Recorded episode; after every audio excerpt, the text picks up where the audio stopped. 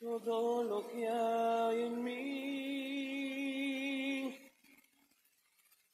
Anhelo conocerte, Espíritu Santo.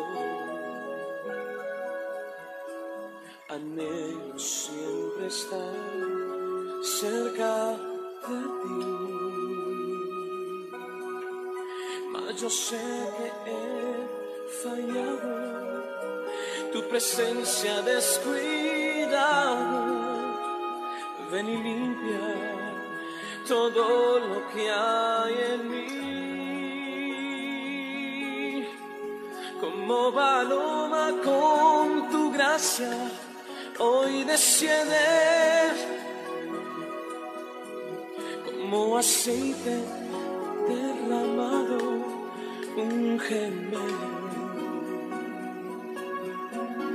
como fuente de agua viva, sacia mi sed, llama de fuego, ven y purifícame.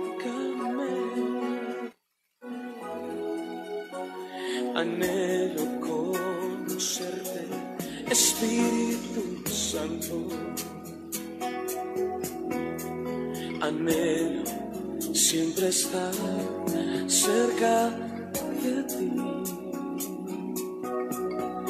Mas yo sé que he fallado, tu presencia descuidado.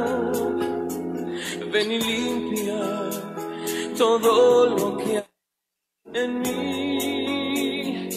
Digo conmigo anhelo, anhelo conocerte, Espíritu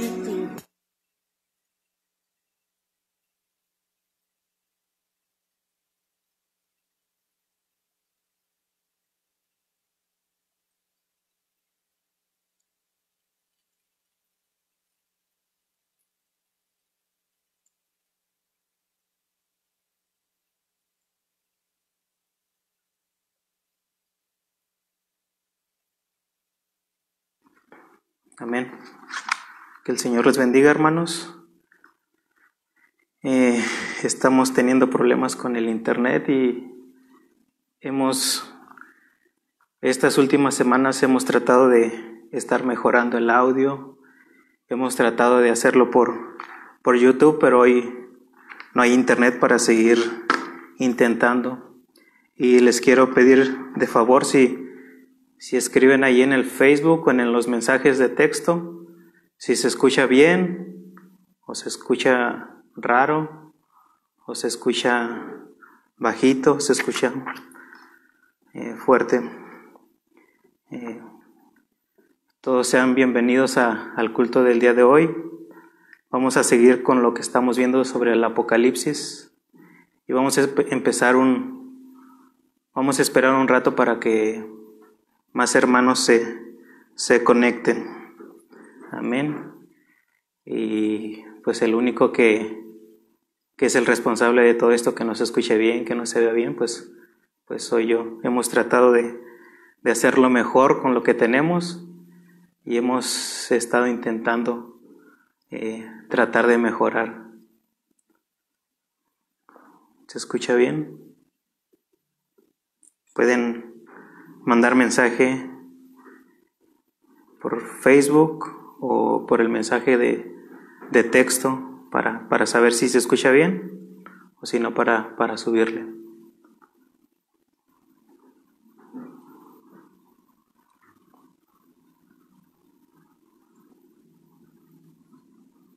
Y antes de, antes de empezar con, con el, la predicación del día de hoy, Vamos a elevar una oración a Dios para que Él sea el que, el que esté el día de hoy aquí, para que Él nos dé entendimiento, nos dé sabiduría, porque lo que estamos viendo son, son temas complicados, eh, pues es del Apocalipsis.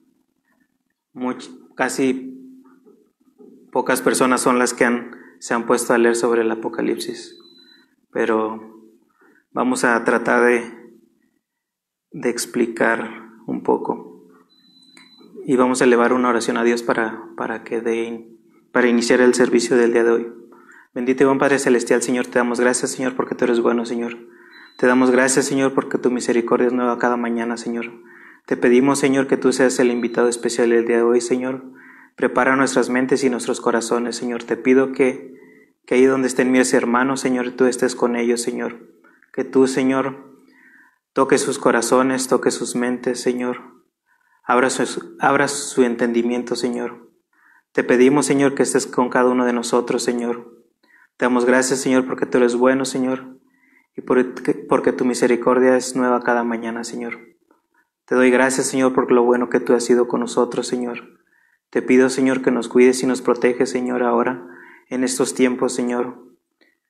Difíciles, Señor, para la sociedad, Señor, pero confiamos en ti, Señor, en tu palabra, Señor, y que tú estarás con nosotros, Señor, hasta el fin del mundo, Señor, que tú nos darás esa paz, Señor, que sobrepasa tu entendimiento, Señor.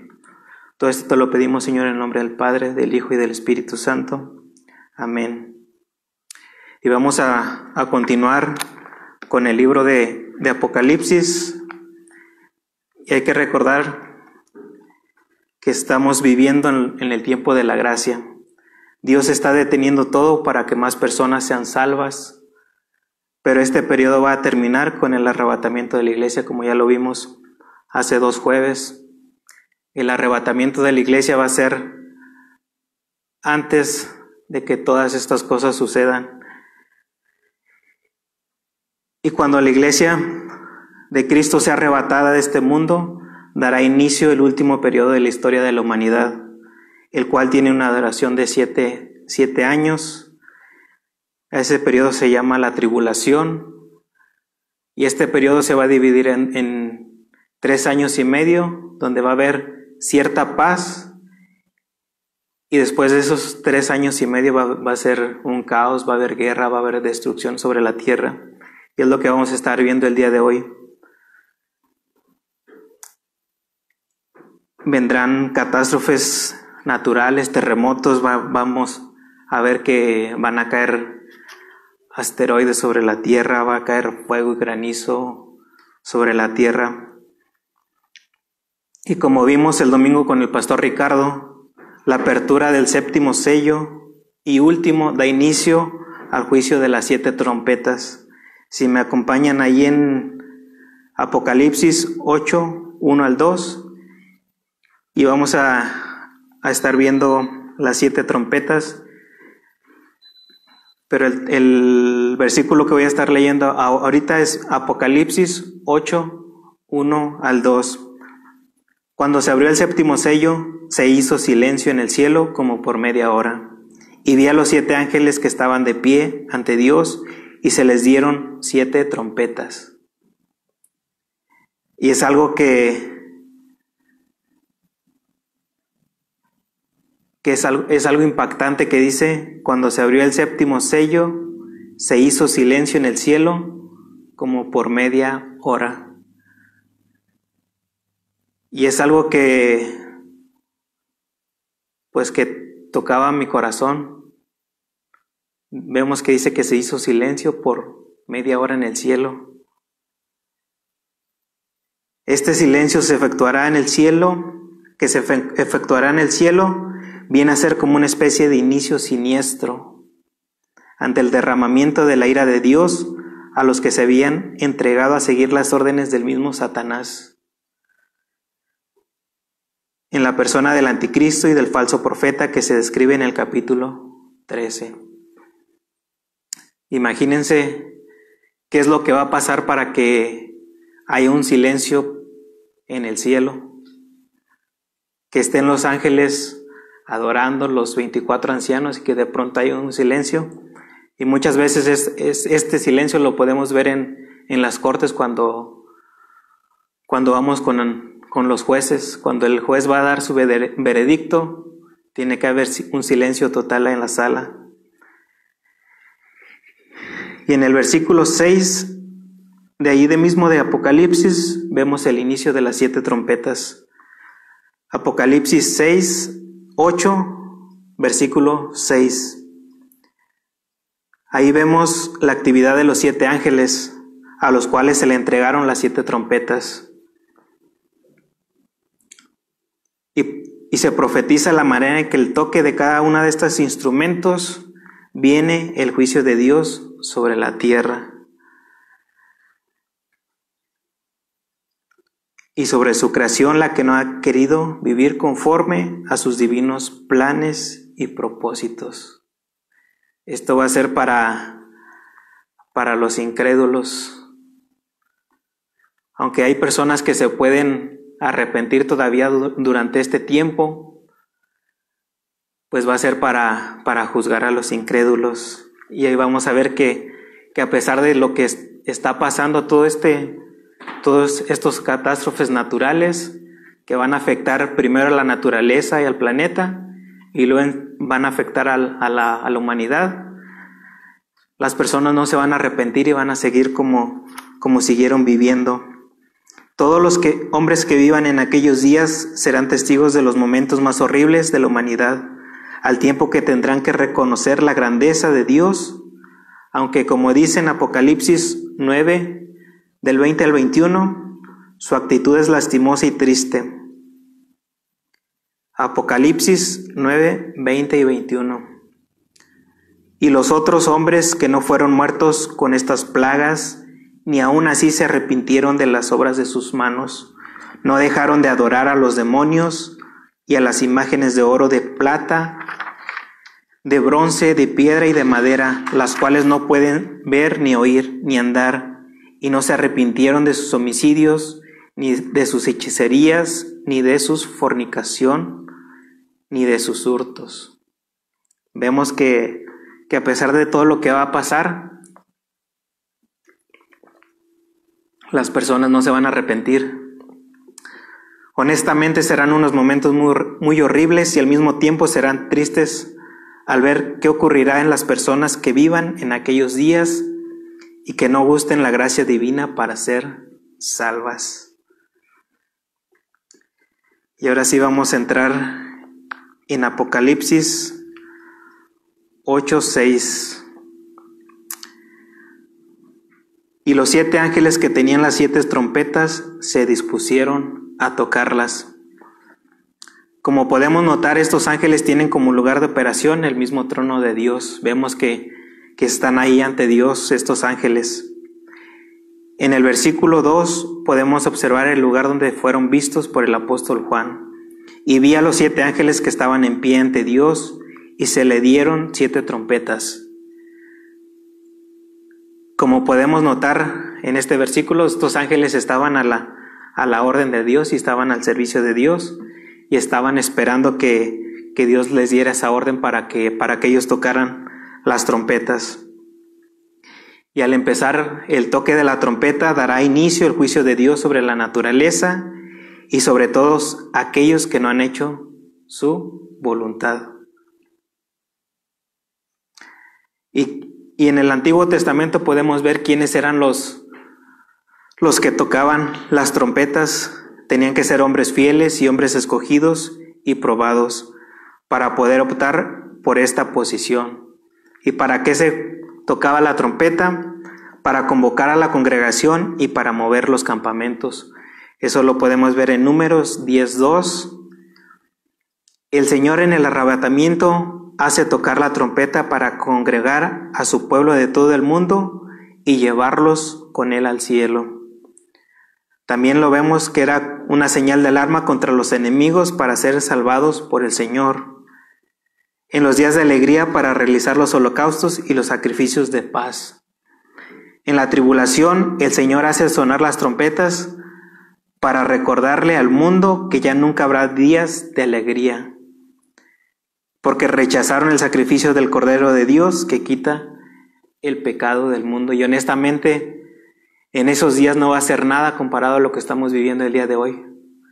Realmente va a haber caos, va a haber destrucción, va a ser pues una cosa horrible ver todo esto.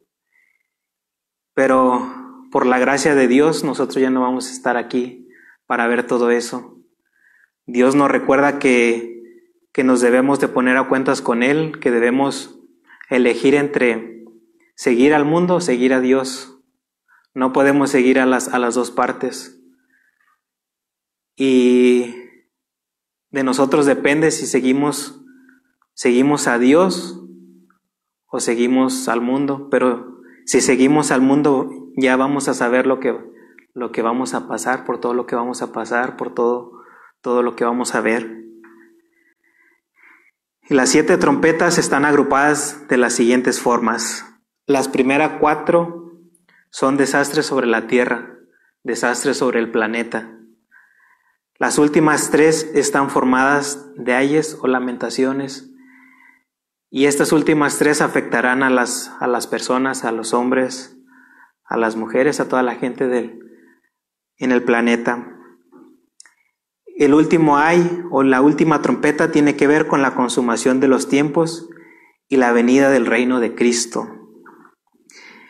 Y antes de la séptima trompeta, entre la sexta y la séptima, está incluido un intermedio, así como hubo antes del séptimo sello.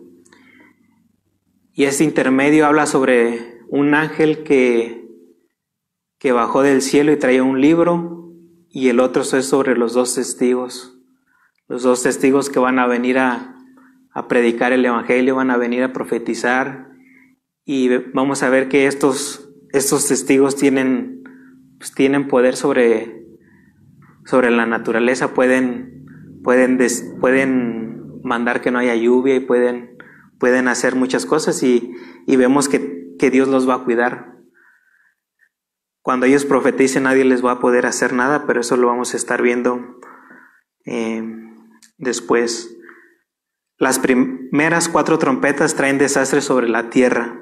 Se quema la vegetación, en el mar se contamina el agua y los manantiales, es decir, el medio ambiente del hombre va a ser afectado en estos cuatro toques de trompeta. También se va a ver afectado el, pues el universo en sí. Vamos a ver que el sol, la luna y las estrellas van a perder su luz. El propósito de las primeras cuatro trompetas que, que describen desastres naturales, entendiendo que esto no son naturales, sino obra de Dios. ¿Y para qué lo va a hacer Dios? Para advertir al hombre de su corta vida, de que en realidad no somos nada en este, en este mundo, somos una cosa insignificante y cuando Él, cuando Él quiera puede destruir el planeta. La quinta y sexta trompeta afectan a la humanidad inconversa directamente. Vamos a ver que van a haber langostas demoníacas, así las, así las describió Juan. Pero vamos a ver que pues son son demonios que atormentan a los hombres. Y los 200 millones de jinetes matan a un tercio de la humanidad. En cada una de, las, de los toques de las trompetas va a haber, va a haber muertes de las personas. Y vamos a empezar con la primera trompeta. Ahí lo vemos en Apocalipsis, capítulo 8, versículos 6 y 7. Y los ángeles que tienen las siete trompetas se dispusieron a tocarlas. El primer ángel tocó la trompeta y hubo granizo y fuego mezclados con sangre que fueron lanzados sobre la tierra. Y la tercera parte de los árboles se quemó y se quemó toda la hierba verde. Y aquí podemos ver los efectos de los eventos catastróficos ocurridos en los siete sellos anteriores. El sol se oscurece, probablemente la atmósfera queda muy afectada y debido a las estrellas y cuerpos celestes que caen sobre la tierra, produce fuertes lluvias de granizo, tan potentes que destruyen la tercera parte de todos los árboles del mundo y toda hierba verde. Hemos, a veces hemos escuchado de pues de tormentas de granizos o, de granizos de gran tamaño que pues que destruyen carros, que matan animales, que destruyen casas, pero eso, eso lo vemos en, en lugares aislados, en cierta ciudad, en cierto pueblo, pero cuando se toque las trompetas va a ser en todo el mundo. El granizo es mezclado con fuego, así lo vio Juan, seguramente por potentes rayos que acompañan a las tormentas de granizo. Cuando haya estas tormentas va a haber pues rayos. ¿Y qué va a pasar con todo esto? Que van a destruir a la vegetación. ¿Y por qué dice que, que todo está mezclado con sangre? Pues al, al haber granizo va, va, a matar a los animales, va a matar quizás a algunas personas. Y esto, esto ya lo hemos visto en, la, en el Antiguo Testamento. La plaga de granizo que Dios derramó sobre Egipto. Pero en la tribulación será a nivel mundial. En todo el planeta va a haber, van a pasar estos eventos. Éxodo 9, 23 al 25. Entonces Jehová dijo a Moisés, extiende tu mano hacia el cielo para que caiga granizo en toda la tierra de Egipto, sobre los hombres, sobre las bestias y sobre toda la hierba del campo, en el país de Egipto. Moisés extendió su vara hacia el cielo y Jehová hizo tronar y granizar. El fuego se descargó sobre la tierra y Jehová hizo llover granizo sobre la tierra de Egipto. Hubo pues granizo y fuego mezclado con el granizo, tan grande cual nunca hubo en toda la tierra de Egipto desde que fue habitada. Esto lo vemos solo en, en Egipto. Cuando se tocan las trompetas va a ser en todo el mundo. No va a haber ningún lugar de la tierra que se pues que se escape de todo esto. ¿Y qué va a pasar con todo esto que esté pasando sobre la naturaleza? A causa de todo esto habrá un, gran problema ambiental que afectará grandemente la calidad de la vida en la tierra. Se van a ver, afectados los, los cultivos, los animales para, para el consumo humano, los árboles y las plantas. ¿Y qué hacen los árboles y las plantas? Pues son los que proporcionan el oxígeno trayendo muchos males a la humanidad. Y este es el, principio de, todo lo que va a pasar. Se empieza a afectar el, medio ambiente, se empieza a, se ve afectada las plantas, los árboles, los animales.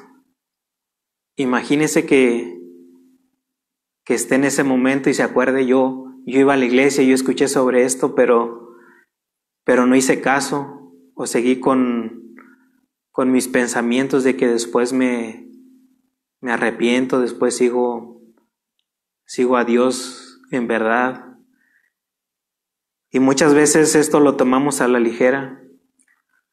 Muchas veces venimos a la iglesia, nos sentamos, escuchamos y nos vamos, pero, pero salimos de aquí como, como llegamos.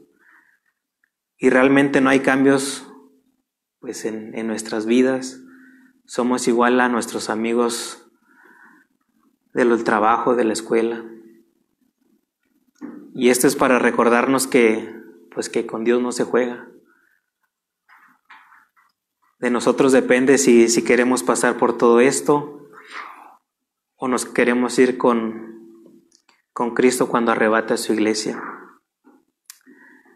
La segunda trompeta, vemos que una montaña ardiendo en fuego cae en el mar.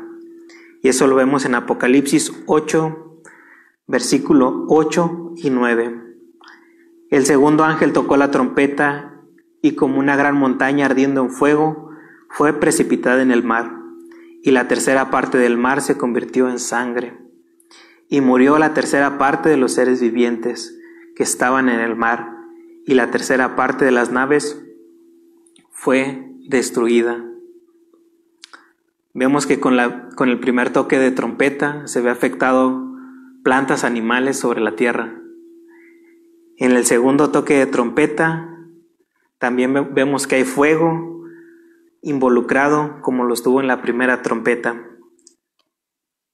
Esa montaña ardiendo en fuego puede ser tanto como un volcán que hace una gran erupción en el mar y lo contamina o un asteroide que afecta directamente al mar.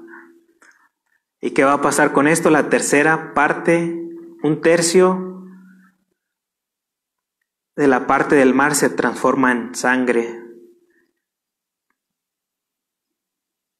Y esto ya lo hemos visto en el Antiguo Testamento, cuando el agua se convirtió en sangre. la primera plaga de Egipto, que el río Nilo se convirtió en sangre. Eso lo vemos en Éxodo 7, 17 al 21. Éxodo 7, 17 al 21. Así ha dicho Jehová, en, esto conocerás que yo soy Jehová. Voy a golpear con la vara que tengo en mi mano el agua que está en el río y se convertirá en sangre. Los peces que hay en el río morirán, apestará el río y los egipcios tendrán asco de beber sus aguas. Jehová dijo a Moisés, di a Aarón, toma tu vara y extiende tu, tu mano sobre las aguas de Egipto, sobre sus ríos, sobre sus arroyos, sobre sus estanques y sobre todos sus depósitos de agua, para que se conviertan en sangre. Y haya sangre por toda la región de Egipto, hasta en los vasos de madera y en los de piedra. Moisés y Aarón hicieron como lo mandó Jehová. Alzando la vara golpeó las aguas que estaban en el río, en presencia de Faraón y de sus siervos, y todas las aguas que había en el río se convirtieron en sangre. Asimismo los peces que habían en el río murieron. El río se corrompió tanto que los egipcios no podían beber del agua y hubo sangre por toda la tierra de Egipto. La tercera parte de todos los seres vivientes del mar mueren a causa de la caída de esta montaña. Juan lo vio como una montaña, pero puede ser que pues, un volcán hizo, erupción o que cayó un, un asteroide sobre el mar. Y aquí en Estados Unidos no sé si han escuchado, pero ahí está el volcán más grande de, todo el mundo. Y muchas personas no lo saben porque pues no es una montaña. Es está sobre la bajo la tierra. El parque ecológico de Yellowstone abajo de todo de todas esas aguas termales de todo de todo ese parque existe un grandes cantidades de, de magma y los científicos dicen que, que si llega a ser erupción este, este volcán va a afectar en, en una gran manera a todo el mundo. ¿Por qué? Porque va a explotar, va a aventar cenizas. ¿Qué va a hacer eso? Pues las cenizas se van a mantener en el cielo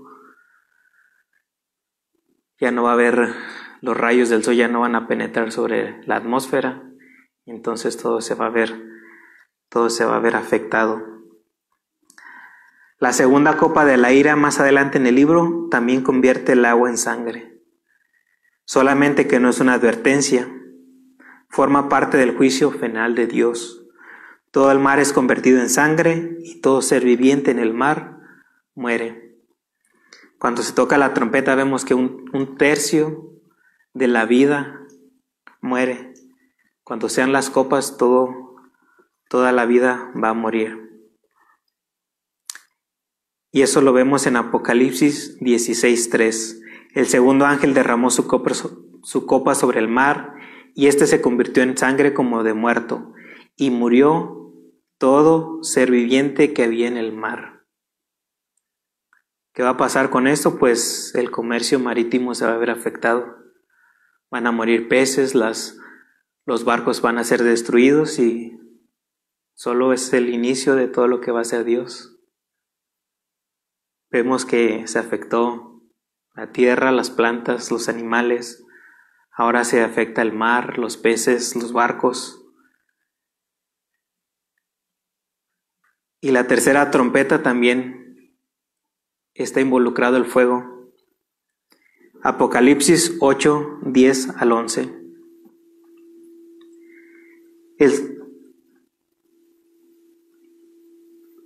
El, tercer ángel tocó la trompeta y cayó del cielo una gran estrella, ardiendo como una antorcha, y cayó sobre la tercera parte de los ríos y sobre las fuentes de las aguas. Y el nombre de la estrella es Ajenjo, y la tercera parte de las aguas se convirtió en Ajenjo y muchos hombres murieron a causa de esas aguas porque se hicieron amargas. Vemos que otra vez ve involucrado el fuego, como en las dos primeras trompetas. Después que la tierra y el mar y los ríos son afectados, las estrellas caen del cielo. De nuevo significa que se afecta el medio ambiente del hombre. Este tercer juicio va a afectar una tercera parte de las fuentes de las aguas de, donde el hombre adquiere para su sustento diario, las aguas dulces.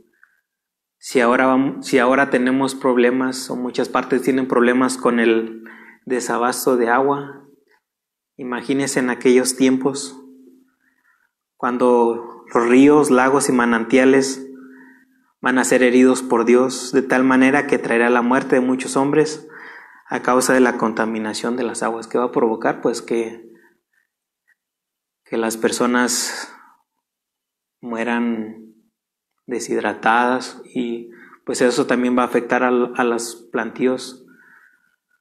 A todo esto, el cultivo de los vegetales pues se va a ver afectado, se van a ver afectados más los animales. El elemento que Dios utilizará es una gran estrella que tiene por nombre ajenjo. El, ajenjo en tiempos bíblicos era una planta amarga. El ajenjo indica que las aguas se amargarán desde el momento que esta estrella caiga sobre ellas, como pasó en el tiempo de Moisés con las aguas de Mara. En el caso de la primera plaga sobre Egipto, primero murieron todos los peces y en segundo lugar el agua se hizo imbebible.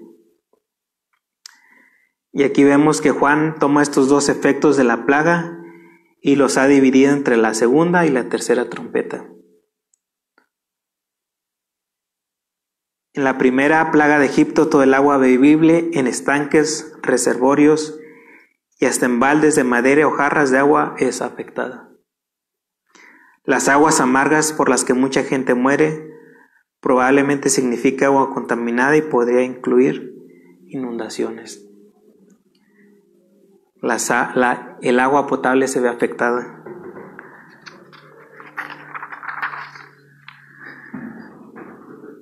Al igual que en la trompeta anterior, si comparamos las trompetas con las copas, vemos que en la tercera copa los ríos y las fuentes se vuelven sangre.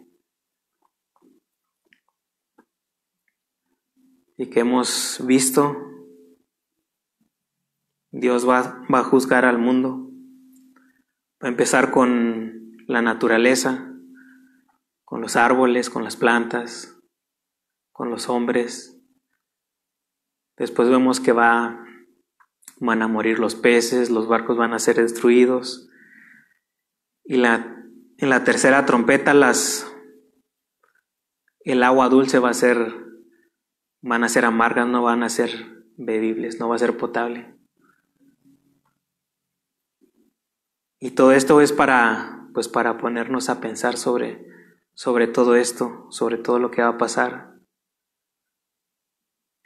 y que no tomemos como un juego el Evangelio, porque muchas, muchas personas lo toman como juego, como todo esto lo toman, muchas veces dicen, no, desde que yo, desde que yo era niño, la, gente decía que Cristo ya venía, que Cristo viene y no ha pasado. Pero todo lo todo lo que estamos viviendo ha aumentado, han aumentado las guerras, han aumentado los terremotos, las inundaciones, ahora con, con, esta, con este virus, nunca había pasado a nivel mundial y está pasando. Y todo esto son, pues son llamadas de, de Dios para que nos arrepintamos, para que pensemos más las cosas, para que, para que no tomemos esto como un juego, que no lo tomemos como, como a la ligera. Y pues nosotros estamos hablando sobre, sobre todo esto para que tomen conciencia de todo lo que está pasando y de todo lo que va a pasar y, y pues ya no va a depender de nosotros. Nosotros hablamos la palabra, hablamos lo que, lo que va a pasar y pues ya depende de cada quien. La salvación depende de cada, de cada uno. Vemos que en el arrebatamiento Si está una pareja, quizás uno se vaya y otro se quede. No porque mi esposa sea cristiano, mi esposo sea cristiano, o mi papá sea cristiano, sea pastor. No por eso significa que yo ya soy salvo, que de que, yo ya me voy a ir con, con Cristo, ¿no? Eso depende de cada uno. Quizás se puedan ir los hijos y los papás se queden. Todo depende de cada uno. La cuarta trompeta, el sol, la luna y las estrellas son heridas. Apocalipsis 8, 12 al 13.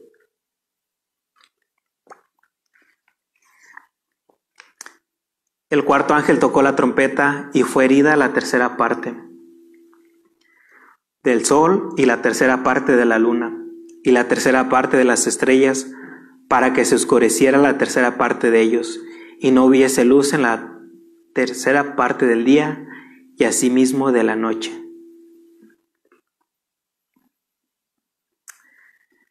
Y moré y oí a un ángel volar por, los, por el medio del cielo, diciendo a gran voz, ay, ay, ay, de los que moran en la tierra a causa de los otros toques de trompeta que están para sonar, los tres ángeles. Imagínense cómo va a estar todo para que un ángel diga esto o se lamente por, por lo que va a venir. Si es que se lamenta es que van a venir cosas peores a lo que ha estado pasando. Primero la tierra y la vegetación, hemos visto que se ve afectada. Luego el mar y todo lo que hay en ella, los peces, los barcos. Luego los ríos y las fuentes, el agua potable. Y finalmente el resto del universo se ve afectado. La cuarta trompeta se ha de tocar para herir todos los astros, el sol, la luna y las estrellas. El juicio ahora apunta a dejar a la tierra a media luz, tanto de día como de noche. Y esto va a ser similar a las plagas de oscuridad sobre los egipcios. Pero esto va a ser a nivel mundial, en todas partes de, de la tierra. Éxodo 10, 21 al 23. Jehová dijo a Moisés, extiende tu mano hacia el cielo para que haya tinieblas sobre la tierra de Egipto tanto que cualquiera las palpe. Extendió Moisés su mano hacia el cielo, y por tres días hubo densas tinieblas sobre la tierra de Egipto. Ninguno vio a su prójimo, ni nadie se levantó de su lugar en tres días, pero todos los hijos de Israel tenían la luz en sus habitaciones. Vemos que eso pasó en Egipto y solo pasó por tres días. Vemos que en el toque de la cuarta trompeta hay un sentimiento de angustia y lamento del ángel que vuela en medio del cielo. Este lamento viene por él porque él sabe y conoce lo que han de derramar los tres ángeles que faltan por tocar las últimas tres trompetas. Y miré y oí un ángel que volaba en medio del cielo y decía a gran voz, ay, ay, ay, de los que habitan en la tierra, a causa de los otros toques de trompeta que están para tocar los tres ángeles. Imagínese que esté en ese momento y que escuche esto. Hay una distinción entre, los, entre las cuatro primeras trompetas que actúan sobre la tierra. Como ya vimos, las primeras cuatro trompetas actúan sobre el planeta, sobre la naturaleza, sobre los mares, los ríos. Vemos que en esta cuarta trompeta se ve afectada el, el sol. ¿Y qué pasa con el sol? Pues afecta todo, todo el universo. Y vamos a ver que las tres restantes trompetas afectan a la humanidad directamente, afectan a las personas. De aquí los tres ayes o los tres lamentos de este ángel. Vamos a ver que los primeros dos ayes o los dos primeros lamentos son claramente demoníacos. Juan dice que eran langostas que torturaban a la humanidad y los cuatro ángeles matan a un tercio de la humanidad. La séptima trompeta anuncia que ha llegado el tiempo del juicio de los muertos. Y es para que ahí donde quiera que usted esté, se ponga a meditar, pues si que realmente quiere pasar por todo esto, o si se quiere ir con, con Cristo antes de que todo esto suceda. Nosotros creemos que vamos a ser arrebatados antes de la, de la tribulación, pero existen diferentes puntos de vista que van a ser antes de la tribulación, durante la tribulación o después de la tribulación. Pero nosotros creemos que vamos a ser arrebatados antes de que todo esto suceda, antes de que los, estas trompetas sean tocadas. La quinta, la quinta trompeta, vemos que cae una estrella del cielo. Apocalipsis 9, 1 al 12. El quinto ángel tocó la trompeta y vi una estrella que cayó del cielo a la tierra, y se le dio la llave del pozo del abismo. Y abrió el pozo del abismo y subió humo del pozo como humo de un gran horno. Y se oscureció el sol y el aire por el humo del pozo. Y del humo salieron langostas sobre la tierra, y se, se les dio poder como tienen poder los escorpiones de la tierra. Y se les mandó que no dañasen a la hierba de la tierra ni a cosa verde alguna ni a, ningún árbol, sino que solamente a los hombres que no tuviesen el sello de Dios en sus frentes. Y les fue dado no que los matasen, sino que los atormentasen cinco meses. Y su tormento era como de tormento de escorpión cuando hiere al hombre. Y en aquellos días los hombres buscarán la muerte, pero no la hallarán. Y ansiarán morir, pero la muerte huirá de ellos. El aspecto de las langostas era semejante a caballos preparados para la guerra. En las cabezas tenían como coronas de oro. Sus caras eran como caras humanas. Tenían cabello como cabello de mujer. Sus dientes eran como de leones. Tenían corazas como de corazas de hierro. El ruido de sus alas era como el estruendo de muchos carros de caballos corriendo a la batalla. Tenían colas como de escorpiones y también aguijones. y en sus colas tenían poder para dañar a los hombres durante cinco meses. Y tienen por rey sobre ellos al ángel del abismo, cuyo nombre en hebreo es Abadón y en griego Apolión. Y vemos aquí que Juan pues trata de describir todo eso que vio. Y por eso dice cómo era lo que él conocía. Pero imagínense todo cómo van a ser esos esos demonios que van a atormentar a la humanidad. Imagínense todo lo que todo lo que va a pasar y luego aparte vienen estos demonios a atormentar a las personas. Y dice que, que van a atormentar a las personas que no tengan el sello de Dios. Porque en ese tiempo todavía las personas se pueden arrepentir y pueden aceptar a pues a Dios y ellas van a ser salvadas, pero dice que las que no, las van a atormentar por seis, por cinco meses.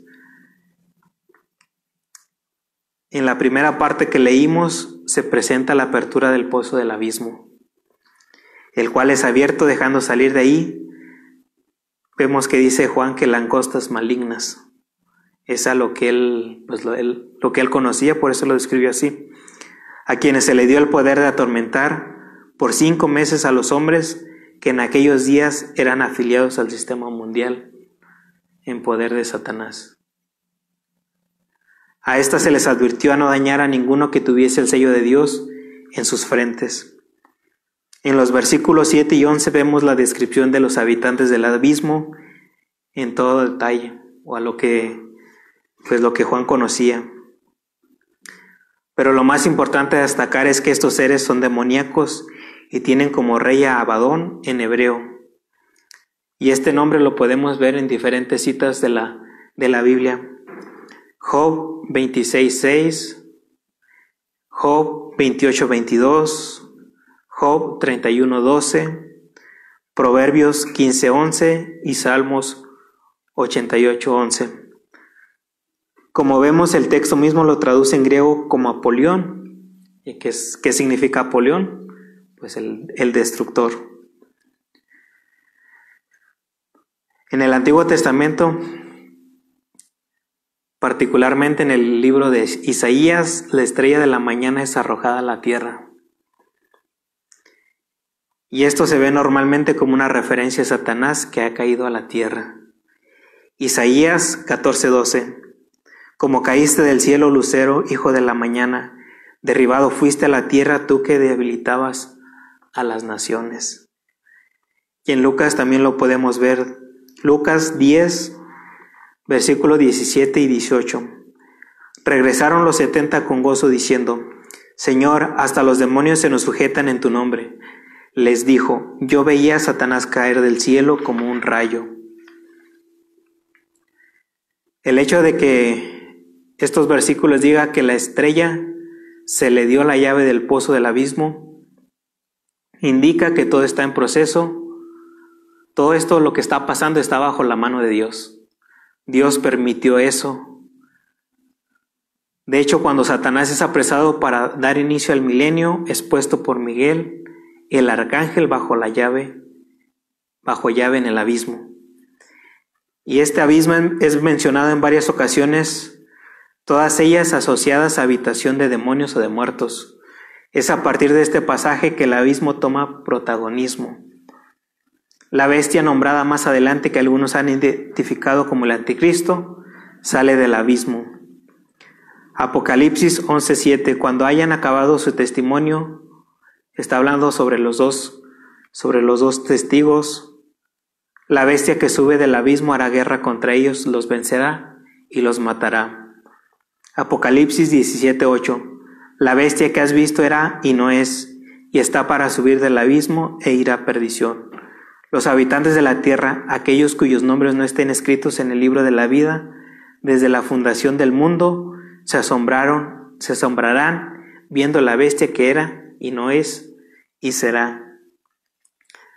Aquí en Apocalipsis vemos que dice que abrió el pozo del abismo y del pozo subió humo como humo de un gran horno, y el sol y el aire se oscurecieron por el humo del pozo. La oscuridad generalmente es un símbolo de lo demoníaco de los demonios, las tinieblas. En este caso, ciertamente lo es. El reino de Satanás es un reino de oscuridad.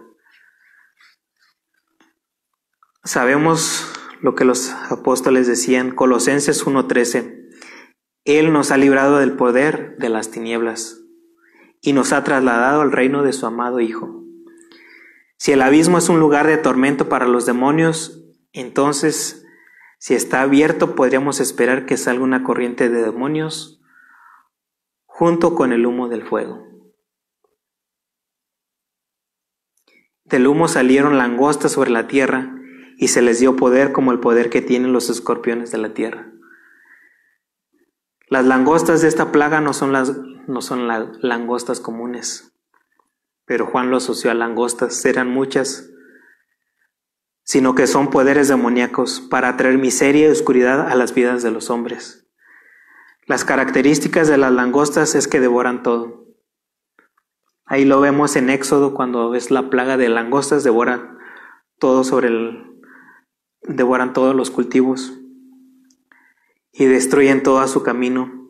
También indica un juicio de Dios como en la octava plaga de langostas sobre Egipto. Y esto ya lo hemos visto en pues en noticias lo que hacen las langostas, destruyen todo a su paso.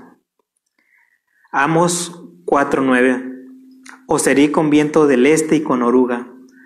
La langosta devoró vuestros muchos huertos y vuestras viñas, vuestros higuerales y vuestros olivares, pero nunca os volviste a mí, dice Jehová.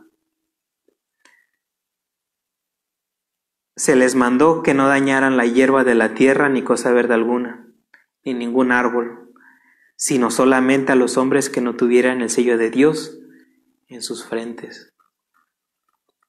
Vemos que a este ángel se le da la llave para abrir el pozo del abismo, Luego a estas langostas o a estos demonios se le da una orden, que no devore nada, que no dañe nada, sino que dañen a las personas incrédulas, a las que no tienen el sello de Dios en sus frentes. ¿Y qué podemos ver con todo esto? Que todo es parte de Dios. Todo está bajo la soberanía de Dios y que su poder es, el poder de estas langostas es limitado porque solo pueden atormentar a las, a las personas. Imagínense ver, estar viendo demonios constantemente Aquí dice que por cinco meses, pero dice que cinco meses porque era lo que dura la langosta, cinco meses. Pero no sabemos cuánto tiempo va a ser va a ser este tormento sobre la tierra. En términos generales, todo lo que acontece en el Apocalipsis está bajo el gobierno divino. Todo está bajo la mano de Dios. Está contemplando en el libro que solamente el Señor era digno de abrir. Ya antes el Señor había detenido a los ángeles de las trompetas porque había que proteger a través de su sello a su pueblo. Apocalipsis 7:3 No hagáis daño a la tierra, ni al mar, ni a los árboles, hasta que hayamos sellado en sus frentes a los siervos de nuestro Dios. Pues Dios quiere quiere que más personas, sean, más personas sean salvas, quiere que más personas se arrepientan. Y aún hasta en las últimas instancias Dios nos da esa, esa oportunidad, nos da ese privilegio, nos da ese beneficio. Pero ¿para qué pasar todo eso? ¿Para qué pasar por, por todos esos desastres naturales, por todos esos tormentos si lo podemos hacer desde ahora que estamos en, pues en tiempos tranquilos, entre comillas, que no va a ser nada comparada a lo que, a lo que va a pasar en, en, esas, en esos tiempos. La primera trompeta quema la tierra, los árboles y la hierba. Ahora a las langostas se les dice que no dañen la hierba ni a ninguna planta o árbol. En vez de la vegetación, deben dañar a la humanidad impía, a las personas impías, a las personas que no reconocen a, a Dios. Una vez más, el poder limitado de las langostas es señal de la soberanía de Dios. Dios les dijo eso. Y eso lo, lo vemos en el libro de Job, que, que, Dios permitió, le permitió a Satanás que hiciera muchas cosas, pero no le permitió que le quitara la vida a Job. No, no podrán dañar a los sellados que, que fueron sellados antes de que sonara la trompeta.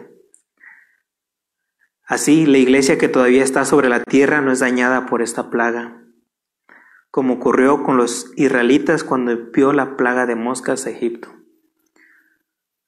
Cuando envió la plaga de muerte para el ganado egipcio, cuando envió tinieblas sobre los captores o cuando envió el ángel de la muerte.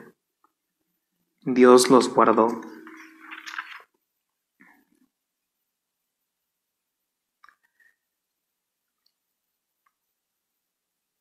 Ahí lo vemos en Éxodo 9 del 1 al 4. Entonces Jehová dijo a Moisés, entra a la presencia del faraón y dile, Jehová el Dios de los hebreos dice así, deja ir a mi pueblo para que me sirva, porque si no lo dejas ir y lo sigues deteniendo, la mano de Jehová caerá, con plaga gravísima sobre el ganado que está en, la, en los campos, sobre caballos, asnos, camellos, vacas y ovejas, pero Jehová hará distinción entre los ganados de Israel y los de Egipto de modo que nada muera de todo lo que pertenece a los hijos de Israel y así lo va a hacer en aquellos tiempos. Dios, Dios, va a, Dios va a cuidar a su pueblo. Pero no se les permitió que los matara, sino que los atormentaran cinco meses. Y su tormento era como el tormento del escorpión cuando hiere al hombre. Imagínense estar viviendo en esos tiempos siendo atormentados por estos, por estos demonios. Estos seres no podían matar a los hombres, solo torturarlos. Es decir, tenían poder y duración limitados, porque cinco meses es aproximadamente el tiempo de vida de una langosta. Por eso Juan dijo que iban a ser atormentados cinco meses, pero pues no sabemos cuánto tiempo va a ser todo este, este tormento. Y pues es, como les dije, es ahí en su lugar, en su casa, póngase a reflexionar sobre todo esto, sobre todo lo que va a pasar. Si ahora a veces no, no venimos a la iglesia porque porque tenemos otros compromisos, porque, pues porque no, quizás porque no queramos venir. Y estamos haciendo a Dios a un lado. Estamos eh, prefiriendo las cosas del mundo, estamos prefiriendo quizás a, a nuestra familia, porque muchas veces no viene la esposa porque el esposo no viene, o no viene el esposo porque la esposa no viene, y no. Todo esto va a ser individual. Ahora que tenemos esa oportunidad de buscar a, Dios libremente, de que tenemos esa oportunidad de, pues de venir a alabarlo, a adorarlo, a buscarlo de Él, a servirle. Imagínense estar pasando por todos esos, por todos esos desastres, por todas esas tormentos. Ahí está para que, para que piense en su, en su casa. Estas trompetas son advertencias a la humanidad y no juicios finales. Está advirtiendo a la humanidad pues que ya va a ser el fin de los tiempos. En cambio, las siete copas pues ya son juicios finales. El efecto de la langosta en el libro de Joel era quitar el gozo. Joel 1.12. La vida está seca y pereció la higuera también el, el granado, la palmera y el manzano, todos los árboles del campo se secaron y así se extinguió el gozo de los hijos de los hombres. Y esto nos recuerda pues a lo que les dije sobre Job. Satanás podía hacerle lo que quisiera, pero tenía que respetarle la vida. Aquí ellos, ellos atormentan, pero no matan a aquellos que no tienen el sello de Dios en sus frentes. A las langostas se le dio poder para herir como un escorpión. Y algo parecido, pues lo pueden ver en una película que salió hace como un año, que las personas se tenían que cubrir los ojos porque veían algo y ese algo los pues hacía que se mataran. No va a ser nada comparado a lo de esa película. En aquellos días los hombres buscarán la muerte, pero no la van a hallar. Ansiarán morir, pero la muerte huirá de ellos. Van a ser atormentados, sí o sí. Desde que vemos que dice que la muerte va, a huir de ellos. Este sufrimiento es de tal magnitud que ellos van a preferir morir. Imagínense todo lo que todo lo que van a ver para que prefieran morir, pero la muerte no les dice que va a huir de ellos. La herida no es fatal como la herida del escorpión, esta es una nueva oportunidad de arrepentimiento. Si muriesen no podrán arrepentirse, pero eso no va a ocurrir.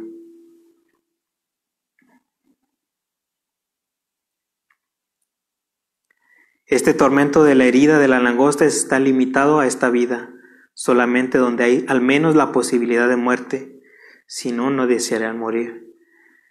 Y vemos que dice que como era el aspecto el aspecto de la langosta era semejante.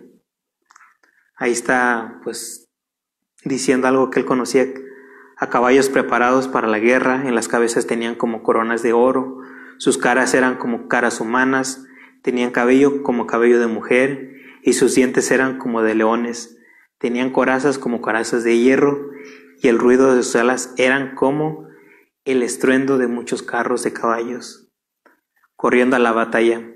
Tenían colas como de escorpiones y tenían aguijones, y en sus colas tenían poder para dañar a los hombres durante cinco meses. El hecho de que tengan como coronas de oro nos puede indicar que tienen como poder o cierta autoridad. Sus caras se parecen a caras humanas. Tenían la astucia, la crueldad y algo de inteligencia de los hombres. Esto podría indicar también la naturaleza personal del ataque. El cabello largo podría ser un símbolo de vitalidad, como Absalón y Sansón. Los dientes de león enfatizan su poder, las corazas de hierro enfatizan su carácter invencible y el sonido de sus alas realza su terror. Las carrozas corriendo a la batalla suenan como, los, como la descripción de Joel de un ejército de, las, de langostas. Joel 2.5 como estruendo de carros saltarán sobre las cumbres de los montes, como sonido de llama de fuego que consume hojarasca, como pueblo fuerte dispuesto para la batalla. Las colas y los aguijones nos amplían la descripción de los escorpiones mencionados en los versículos anteriores. Y la interpretación más probable es a que se refiere esta opresión o este ataque demoníaco sobre las mentes de los hombres es con el propósito de traer a los hombres al arrepentimiento. Vemos que Dios quiere que las personas se arrepientan incluso en aquellos tiempos. Y vemos que su poder es, es limitado, tiene un cierto tiempo. Dios usa hasta los planes de Satanás para sus propios designios o para sus propios planes. Sobre ellos tienen como rey al ángel del abismo, cuyo nombre en hebreo es Abadón y en griego Apolión. ¿Qué significa Abadón? Es destructor. Las langostas destruyen todo, toda cosa viva en su paso, como lo hace Abadón, el ángel del abismo. Del inicio del pasaje es identificado acá como el destructor. Esta descripción se aplica mejor a Satanás, quien es llamado el destructor. Él es el rey de los ejércitos demoníacos, este parece ser un ataque sin precedentes sobre la humanidad en los últimos días, probablemente asociado con el anticristo cuyos poderes milagrosos son demoníacos. Que hemos visto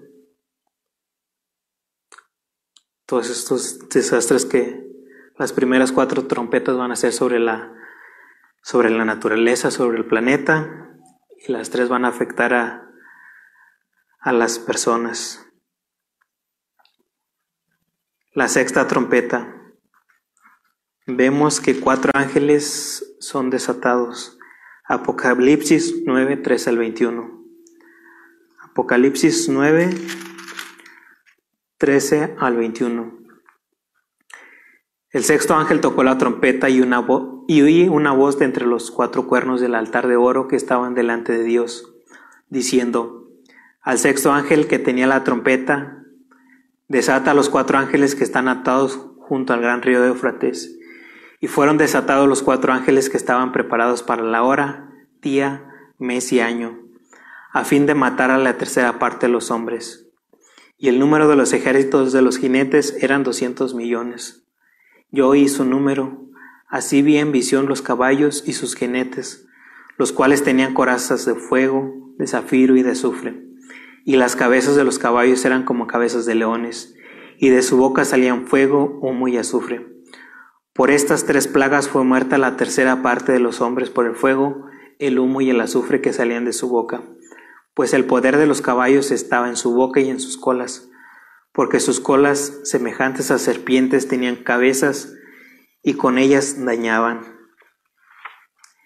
Y los otros hombres que no fueron muertos con estas plagas, ni aun así se arrepintieron de las obras de sus manos, ni dejaron adorar a los demonios y a las imágenes de oro, de plata, de bronce, de piedra y de madera, las cuales no pueden ver, ni oír, ni andar, y no se arrepintieron de sus homicidios, ni, ni de sus hechicerías, ni de su fornicación, ni de sus hurtos o de sus robos. El sexto ángel tocó la trompeta y, oí una voz de entre los cuatro cuernos del altar de oro que estaba delante de Dios. El altar de oro está conectado con las oraciones de los santos en el capítulo 8. La sexta trompeta es respuesta a las oraciones de los santos. Los cuernos del altar nos recuerda el altar del incienso que era de oro, con cuernos que estaban en el tabernáculo. Esto lo vemos allí en Éxodo 37, 25 al 26. La cual esta voz decía al sexto ángel que tenía la trompeta, desata a los cuatro ángeles que están sujetos junto al gran río Eufrates. Estos cuatro ángeles están atados, pues, por hacer cosas malas o por ser haber hecho algo malo. Ellos son soltados ante la orden de Dios, cuyo propósito es hacer que los hombres se arrepientan. Otra vez vemos que, que todos esos, es, todo esto que está pasando es para que los hombres se arrepientan. El número cuatro normalmente simboliza los cuatro rincones de la tierra o las cuatro direcciones. La idea detrás de este concepto es que son soltados para afectar a toda la tierra vemos que toda la tierra va a ser afectada. Apocalipsis 7, 1 al 3. Después de esto vi cuatro ángeles de pie sobre los cuatro ángulos de la tierra, deteniendo los cuatro vientos de la tierra, para que no soplaran viento alguno sobre la tierra, ni sobre el mar, ni sobre árbol alguno. Vi también otro ángel que subía desde donde sale el sol y que tenía el sello de Dios vivo clamó a gran voz los cuatro ángeles a quienes se les había dado el poder de hacer daño a la tierra y al mar, diciendo, no hagáis daño a la tierra ni al mar ni a los árboles hasta que hayamos sellado en sus frentes a los siervos de nuestro Dios. Y fueron desatados los cuatro ángeles que estaban preparados para la hora, día, mes y año, a fin de matar la tercera parte de los hombres. Como ya vimos, todo esto que está pasando está bajo el control de Dios, sobre el control divino de Dios y con un propósito quiere que las personas se arrepientan. Y vemos que, van a, va a morir un tercio de la humanidad. Este es un número limitado porque es una advertencia para la humanidad. A partir de la sincronización precisa de su liberación, este parece ser un evento específico de la historia y es en tanto probablemente escatológico. Algunos comentaristas afirman que a la luz de este versículo donde se especifica hora, día, mes y año, se puede deducir que este evento corresponde a la segunda venida o al menos a la batalla final asociada con ella. Ellos afirman que esta información solamente la tiene el Padre y que precisamente Jesús nos dejó ver esto, dice, pero el día y la hora nadie sabe, ni aun los ángeles de los cielos, sino solo mi Padre. Y el número de los ejércitos de los jinetes eran 200 millones, yo oí su número. Las tropas estaban montadas, lo cual significa que estaban preparadas para la guerra. 200 millones es un número grande. Imagínense 200 millones. Que él no podía contar, pero yo su número. Quizás Juan usa un lenguaje hiperbólico para establecer el, el punto aquí de, las, de la cantidad de, de ejército que había. Un ejército de 200 millones es imposible de guiar, de organizar, de proveer y de hacer transitar y que es hiperbólico, es una exageración, como medio para hacernos saber que este ejército era muy grande. Adicionalmente, Juan habla del número de los jinetes, pero más adelante se olvida de los jinetes y nos dice que el daño proviene de los caballos. Vemos que los daños eran los que, los caballos eran los que dañaban. Habacuc 1.8 sus caballos son más ligeros que leopardos, más feroces que lobos nocturnos, y sus jinetes se multiplicarán. Vienen, vienen de lejos sus jinetes, vuelan como águilas que se apresuran y devoran. Y la Reina Valera habla este versículo está en futuro. Sus caballos serán más ligeros que leopardos y más feroces que lobos nocturnos y sus jinetes se multiplicarán, vendrán de lejos sus jinetes y volarán como águilas que se apresuran a devorar. Vemos que está hablando de futuro. ¿Y cómo eran estos caballos y sus jinetes? Tenían corazas de fuego, zafiro y azufre. Las cabezas de los caballos eran como cabezas de leones, y de sus bocas salían fuego, humo y azufre. Y aquí vemos que dice Juan que era, que era una visión la que él veía. Las corazas tienen los mismos colores que el fuego, el humo y el azufre que salían de las bocas de los caballos. El fuego, el humo y el azufre, además de evocar la imagen tradicional de un dragón, sugiere el carácter infernal de los caballos monstruosos.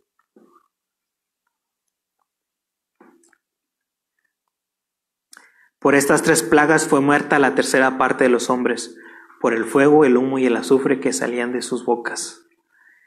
Y quizás este es un simbolismo para referirse a una guerra. El, simbolismo como las langostas es similar en el libro de Joel, Joel 2, 4 al 5. Su aspecto como aspectos de caballo y como gente de a caballo correrán, como estruendo de carros saltarán, saltarán sobre las cumbres de los montes, como sonido de llama de fuego que consume hojarasca, como pueblo fuerte dispuesto para la batalla. El fuego y el azufre nos recuerda a Sodoma y Gomorra. Jehová hizo llover desde los cielos azufre y fuego sobre Sodoma y sobre Gomorra. El azufre y el fuego es una expresión que se emplea varias veces en el Antiguo Testamento para designar la ejecución del juicio de Dios. Cuando Dios traía juicio se veían estos elementos.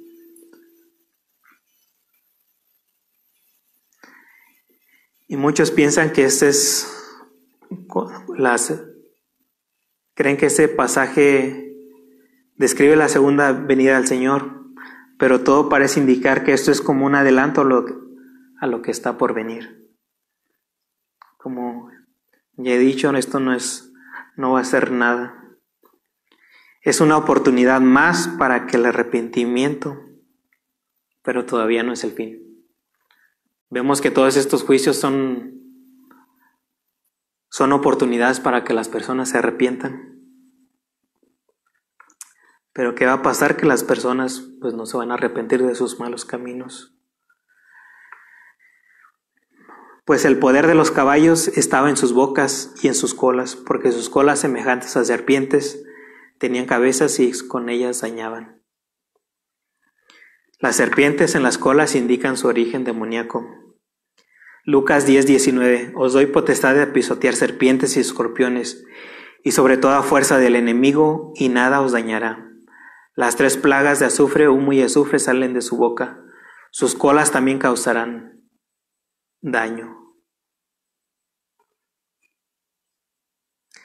Los demás hombres, los que no fueron muertos con estas plagas, ni aún se arrepintieron de las obras de sus manos, ni dejaron de adorar a los demonios, ni a las imágenes de oro, plata, bronce, piedra y madera, las cuales no pueden ver ni oír.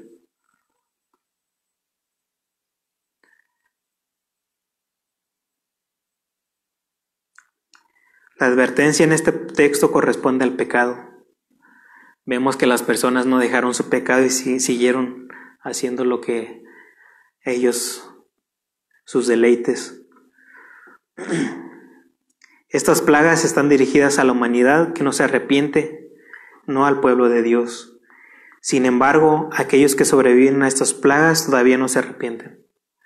Algunos son muertos por estas plagas, pero para el resto son advertencias para que el hombre se arrepienta. Imagínense, si en esos, en esos tiempos las personas no se van a arrepentir, no van a, no van a voltear a ver a Dios, Imagínense en este tiempo que, por este tiempo que estamos pasando, que es algo ligero, las personas no se van a arrepentir. Ni a pesar de todo lo que pase en un futuro, todos estos desastres, todos estos tormentos, las personas no se van a arrepentir Dios habla, Dios da su oportunidad y depende de las personas si, si aceptan o no.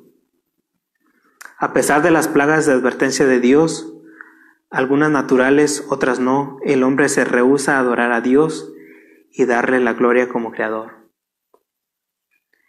Y esto nos recuerda lo que dijo Amos 4:10. Envié contra vosotros mortandad, tal como en Egipto.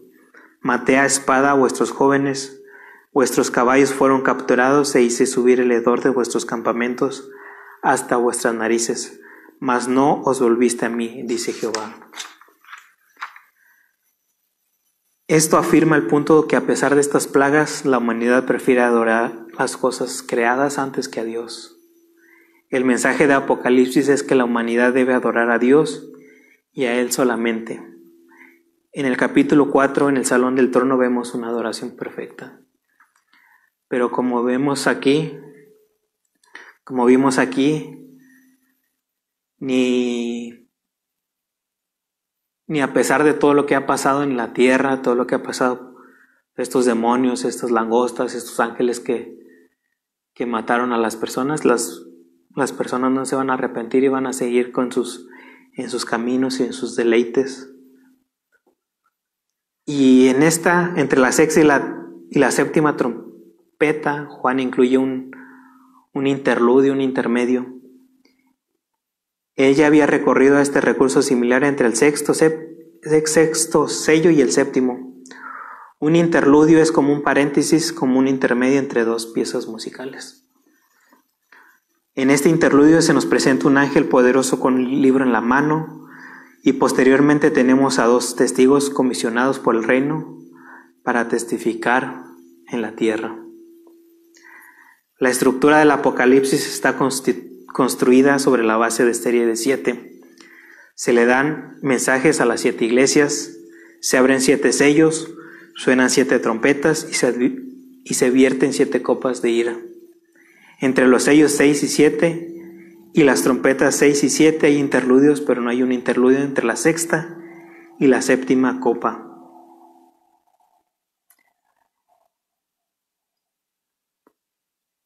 Y como vamos a ver después, la séptima trompeta anuncia el fin de la historia. Y estos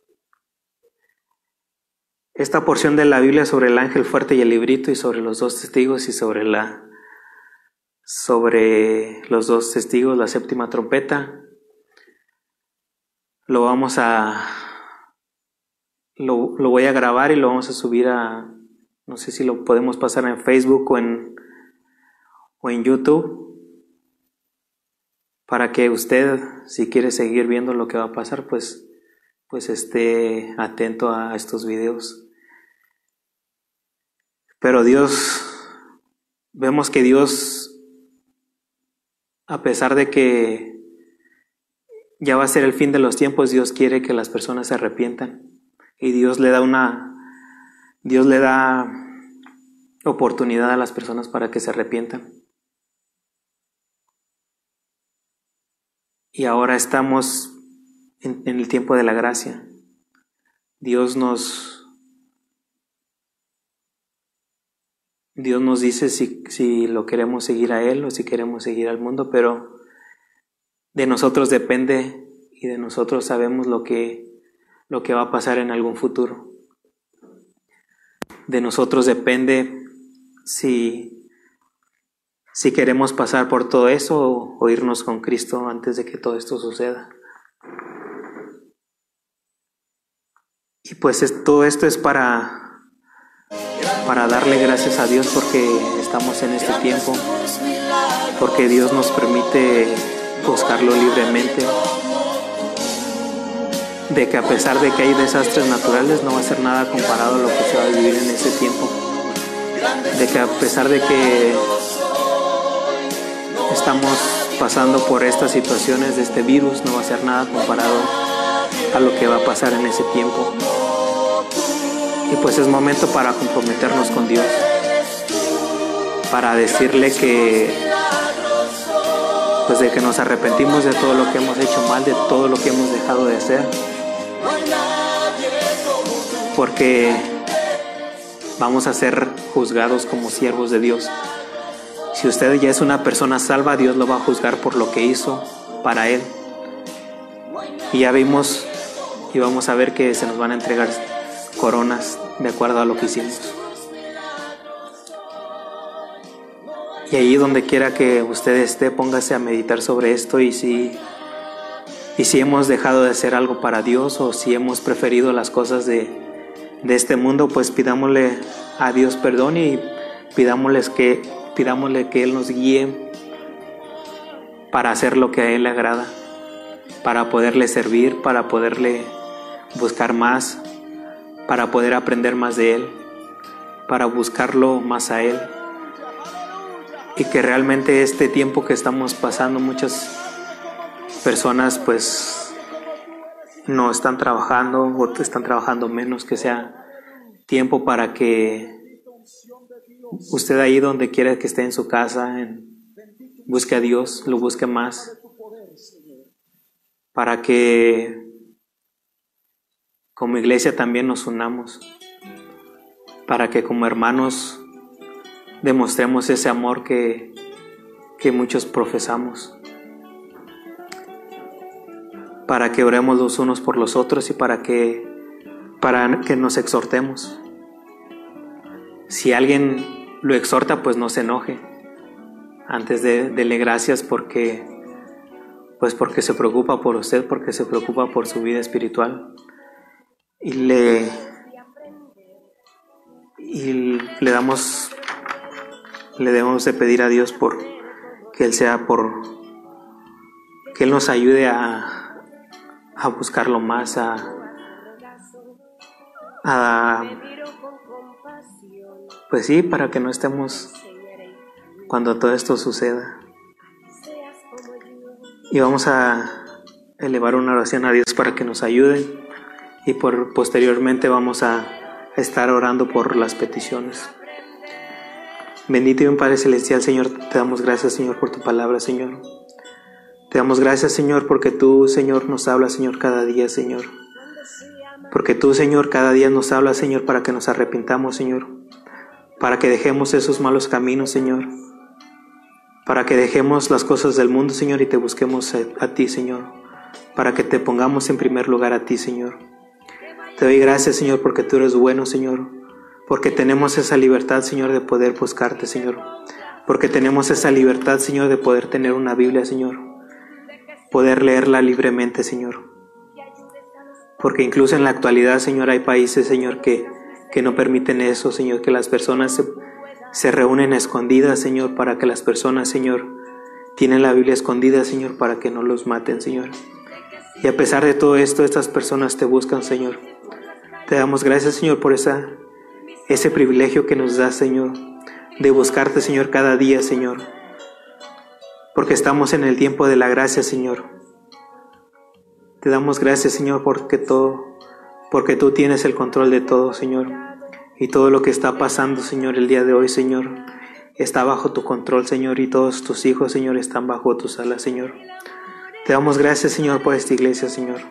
Te pedimos, Señor, que nos ayudes, Señor, a, a predicar, Señor, tu palabra, Señor. Te pedimos, Señor, que nos ayudes, Señor, que nos dé sabiduría y entendimiento, Señor. Te doy gracias, Señor, por la vida de los pastores de esta iglesia, Señor.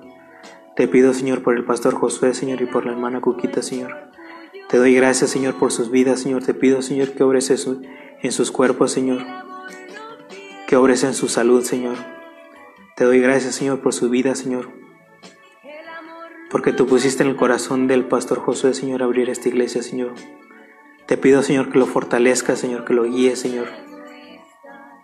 Y que le des esa que lo guíe, Señor, para, para que tu iglesia funcione correctamente, Señor.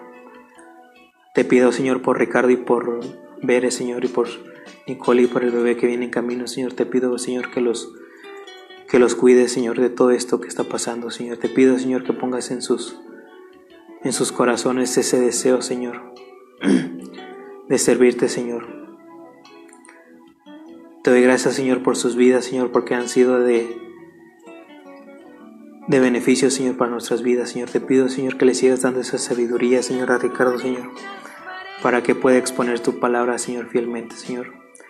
Te doy gracias, Señor, por la hermana Raquel, Señor. Te pido, Señor, que la sigas usando, Señor, que la sigas fortaleciendo, Señor, y que sigas, Señor, hablando a su vida, Señor. Te doy gracias, Señor, por, por todo lo que ella hace, Señor, para, para ti, Señor. Te doy gracias, Señor, por la vida de la hermana María, Señor, donde quiera que ella esté, Señor, que tú estés con ella, Señor. que tú bendigas su trabajo, Señor, que tú la ayudes, Señor, a, con las finanzas, Señor, para que pueda, pueda saber eh, llevar con bien estas finanzas, Señor. Te doy gracias, Señor, por su vida, Señor, que te pido que la bendigas, Señor, que bendiga su trabajo, Señor, que bendiga sus manos, Señor. Te doy gracias, Señor, por, por Marisol y Josué, Señor, y sus hijos, Señor. Te pido, Señor, que pongas ese deseo de buscarte, Señor, cada día más, Señor. Te doy gracias, Señor, porque poco a poco, Señor, ellos vayan aprendiendo, Señor. Y eso es gracias a ti, Señor, y todo, todo viene de ti, Señor. Te doy gracias por eso, Señor. Porque de alguna u otra forma, Señor, tú has tocado sus vidas, Señor. Te pido, Señor, que cuides a Josué, Señor, donde quiera que él ande, Señor. Que lo libres, Señor, de todo mal, Señor, y de todo esto que está pasando, Señor. Que tú lo cuides, Señor, y que tú lo libre, Señor, de todo este virus, Señor. Te doy gracias, Señor, por mi hermana Flor, Señor, y por su mamá, Señor. Te pido, Señor, que pongas una convicción en su corazón, Señor, de, de comprometerse más, Señor, con tu iglesia, Señor, y contigo, Señor. Te doy gracias, Señor, porque son mujeres de oración, Señor. Te doy gracias, Señor, por sus vidas, Señor. Y te pido, Señor, que las sigas usando, Señor. Te doy gracias, Señor, por mi hermana Chayito, Señor, donde quiera que ella esté, Señor que tenga la posibilidad, Señor, de escuchar tu palabra, Señor. Te doy gracias, Señor, por sus vidas, Señor, por su familia, Señor. Que ella sea guíes a su familia, a ti, Señor. Te doy gracias, Señor, por, por Melissa, por Carlos, Señor, por la hermana Marta, Señor. Te doy gracias, Señor, por sus vidas, Señor. Te pido, Señor, que hables a sus corazones, Señor, que es que no es tiempo de estar jugando, Señor, que que tú vienes pronto, Señor, y que podemos irnos contigo, Señor, o podemos quedarnos y pasar por todos estos desastres naturales, por esta, todas estas situaciones, Señor. Te doy gracias, Señor, por sus vidas, por, porque tú, Señor, pusiste en, tu, en su corazón, Señor, el, poder buscarte, Señor. Te doy gracias, Señor, por Lori, Señor, donde quiera que ella esté, Señor. Te pido que, que la guardes, Señor, que la cuides de todo mal, Señor. Te pido, Señor, que, que las que hables a su corazón, Señor, y que las que sigas, Señor, dándole ese deseo, Señor, de buscarte más, cada día más, Señor, de poder aprender más de ti, Señor. Te doy gracias, Señor, por su vida, Señor, y por todo lo que ella va a hacer, Señor, para tu reino, Señor. Te doy gracias, Señor, por, por mi hermana Mónica, Señor. Te pido, Señor, que tú bendigas, Señor. Que ahora, Señor, que ella tuvo que cerrar, Señor, que tú bendigas, Señor. Te doy gracias, Señor, porque tú, Señor, hasta este día, Señor, tú no la has dejado, Señor, y tú siempre la sostienes, Señor, cada día, Señor. Te doy gracias, Señor, por, por el ministerio que ella tiene, Señor. Te pido, Señor, que la sigas usando, Señor, y te doy gracias, Señor, por su vida, Señor. Que tú sigas con ella, Señor. Te pido, Señor, por, por mi suegro, Señor, que tú, Señor, hables a sus corazones, Señor. Que tú hables a sus vidas, Señor, que tú hables a sus matrimonios, Señor. Te doy gracias, Señor, por sus, por sus vidas, Señor, porque han sido de bendición para nuestras vidas, Señor. Te doy gracias, Señor, porque tú eres bueno, Señor, porque tú nos permites servirte, Señor. Porque a pesar de que somos, no somos las personas que sabemos más o las personas que, que hablamos mejor, Señor, tú nos has escogido, Señor, y tú nos permites servirte, Señor. Te pido también, Señor, por mi hermana Maylin, Señor, por mi hermano Francisco, Señor, y por Isaí, Señor, por Rolita, Señor. Te pido, Señor, que bendiga su hogar, Señor, que bendiga sus vidas, Señor. Que bendiga sus matrimonios, Señor, y que bendigas el trabajo de mi hermano Francisco, Señor. Te doy gracias, Señor, por la vida de Lulú, Señor, y de sus hijas, Señor. Te pido, Señor, que, que cuides y protejas, Señor, a Lulú, Señor, donde quiera que ella ande, Señor. Te doy gracias, Señor, por su vida, Señor, porque ella tiene el corazón, Señor, para servir a las demás personas, Señor. Te doy gracias, Señor, por, por, cada, por su vida, Señor, por la vida de sus hijas, Señor. Te pido, Señor, que le sustentes a, a Lulú, Señor, para que sepa guiar a sus hijas, Señor.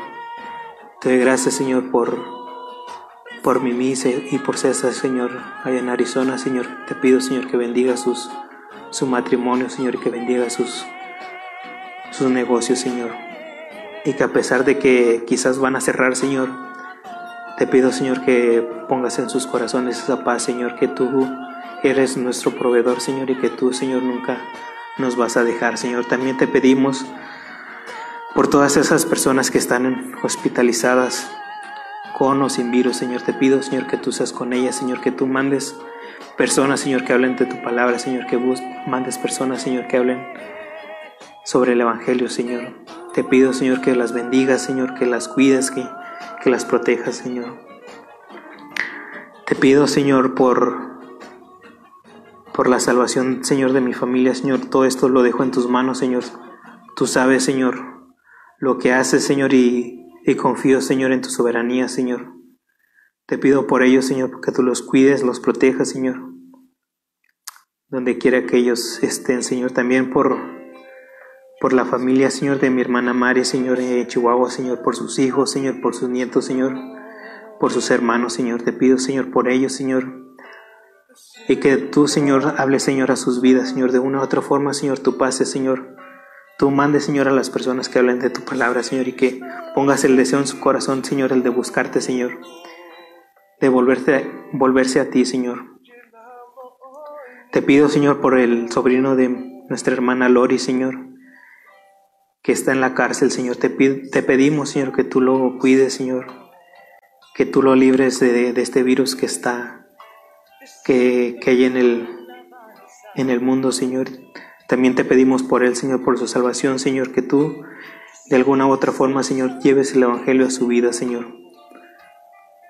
Te pedimos, Señor, que tú nos des paz, Señor, que quites toda ansiedad, que nos des paciencia para seguir esperándote. Que pase todo esto, Señor. Te pedimos, Señor, que no haya intranquilidad, Señor, que no haya ansiedad, Señor, en nuestras vidas, Señor. Porque confiamos, Señor, que tú, Señor, traerás esa paz, Señor, que sobrepasa todo entendimiento, Señor. También, te, Señor, te pedimos, Señor, por las necesidades, Señor, de, de cada uno de nuestros hermanos de esta iglesia, Señor. Te pedimos, Señor, que tú seas supliendo, Señor, sus necesidades, Señor. Te pedimos, Señor, por esas enfermeras, Señor, por esos doctores, Señor, que están trabajando, Señor, en, en todas las partes del mundo, Señor, para para poder cuidar a estas personas, Señor, que, están siendo infectadas, Señor. Te pedimos, Señor, que tú las fortalezcas, Señor, que tú les sigas dando ese, ese ánimo, Señor, que tú les sigas dando ese, esa fortaleza, Señor, que tú los levantes, Señor, que tú los les des descanso, Señor, cuando ellas tengan la oportunidad de descansar, Señor. Te pedimos, Señor, por, por te pido, Señor, por cada uno de, de nuestros hermanos, Señor todo esto te lo pedimos, Señor, en nombre del Padre, del Hijo y del Espíritu Santo. Amén. Y recuerden si, si quieren saber sobre estos temas, sobre el ángel fuerte y el librito, sobre los dos testigos y sobre la última trompeta, pues estén atentos al YouTube de la iglesia o al Facebook de la iglesia Y mañana se va a estar hablando sobre eso, sobre el ángel fuerte y el librito. Quizás va a ser más como un, como un estudio, no tanto como una predicación. Y el, sobre los dos testigos también. Y el domingo vamos a ver, vamos a estar viendo sobre la séptima trompeta, qué va a pasar y qué va a hacer Dios con, con el mundo. Y también de, de nuestra parte, como los pastores Torres, de parte de mi esposa y de parte mía, les amamos a cada uno de ustedes y les extrañamos.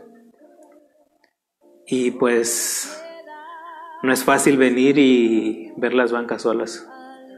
Sea como sea, cuando antes de que pasara todo esto, pues venía y, y los veíamos, los saludábamos pero pues todo tiene un propósito, debemos confiar en Dios. Y todo lo que hacemos, quizás somos una iglesia pequeña, quizás podríamos estar teniendo los cultos,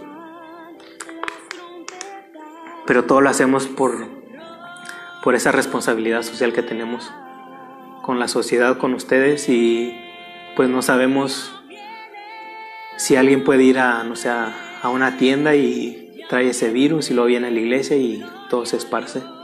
Y por eso lo hacemos, no lo hacemos porque no, no querramos venir. Pues nosotros sabemos que, decía Pablo, porque el vivir es Cristo y el morir es ganancia. Y todo lo hacemos, confiamos en, en la soberanía de Dios, en todo lo que Él hace, en todo lo que Él hará. Y les damos gracias por, por estar al pendiente de estas predicaciones. No, no dejen de mandar mensajes de texto y de comunicarse con, con cada uno de nuestros hermanos y compartan todas las publicaciones que hay, todas las predicaciones, compártanla porque así es como la iglesia se va a dar a conocer y vamos a tratar de de subir cosas a YouTube también para que se suscriban, para que vean y tengan la posibilidad de, de escuchar y de ver todas estas predicaciones. Y pues les amamos en el amor de Cristo, los extrañamos y es todo por el día de hoy. Les damos gracias por, por habernos escuchado y que Dios les bendiga y pues no se no sientan temor por todo lo que está pasando. Todo está en las manos de Dios. Dios les bendiga esperamos vernos pronto.